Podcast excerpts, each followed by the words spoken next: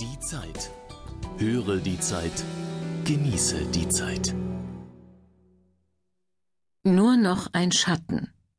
Seit vier Jahren gibt es erstmals wieder ein Lebenszeichen der entführten kolumbianischen Politikerin Ingrid Betancourt.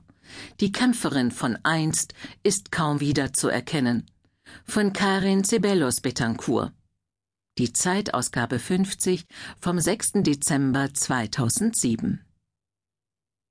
Die Kamera bedrängt ihr prominentes Opfer, das auf einer schmalen Holzbank sitzt, gefesselt, ohnehin längst zu schwach, um sich zu wehren. Durch das Laub der Bäume fällt Sonnenlicht auf das dunkle Haar der entführten Präsidentschaftskandidatin. In einem Brief an ihre Mutter schreibt sie, dass es ihr seit einiger Zeit büschelweise ausfällt.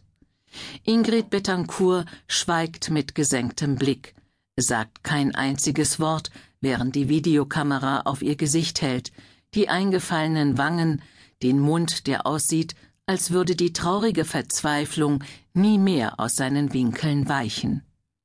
Im Hintergrund flirrt vielstimmiges Zirpen, das man als magisch empfinden mag, wenn man bei einer Exkursion eine Nacht im kolumbianischen Regenwald verbringt, ein Zirpen, das sich nach 2112 Tagen und Nächten in Gefangenschaft zum schrillen Rasen steigern muss, wenn die Tiere Stiche bringen, Schmerzen und gefährliche Infektionen.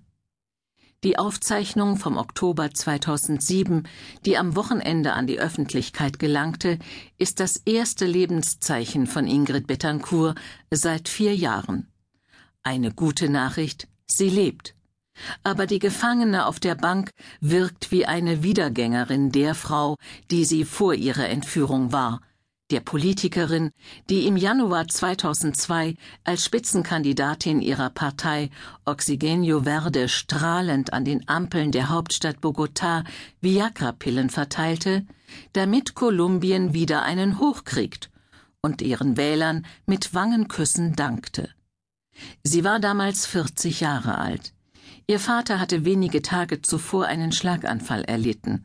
Die Präsidentschaftskandidatin pendelte zwischen Interviews und Intensivstation, konzentriert, optimistisch, kämpferisch, begleitet von 15 Bodyguards.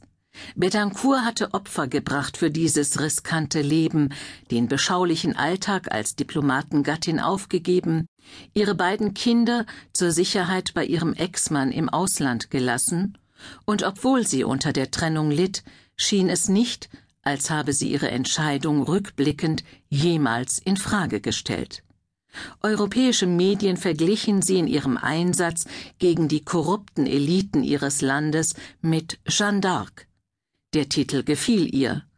Sie war eine Frau, die für ihre Ideale und Werte gekämpft hat, sagt Betancourt damals im Interview, und auch ich bin bereit, alles aufs Spiel zu setzen.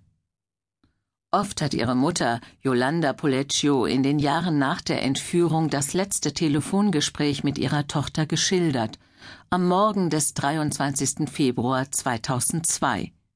Drei Tage zuvor hatte der damalige Präsident Andrés Pastrana nach einer Serie von Sabotageakten die Friedensverhandlungen mit den Guerilleros der Fuerzas Armadas Revolucionarias de Colombia FARC abgebrochen und Truppen in die entmilitarisierte Zone im Süden des Landes rücken lassen, die drei Jahre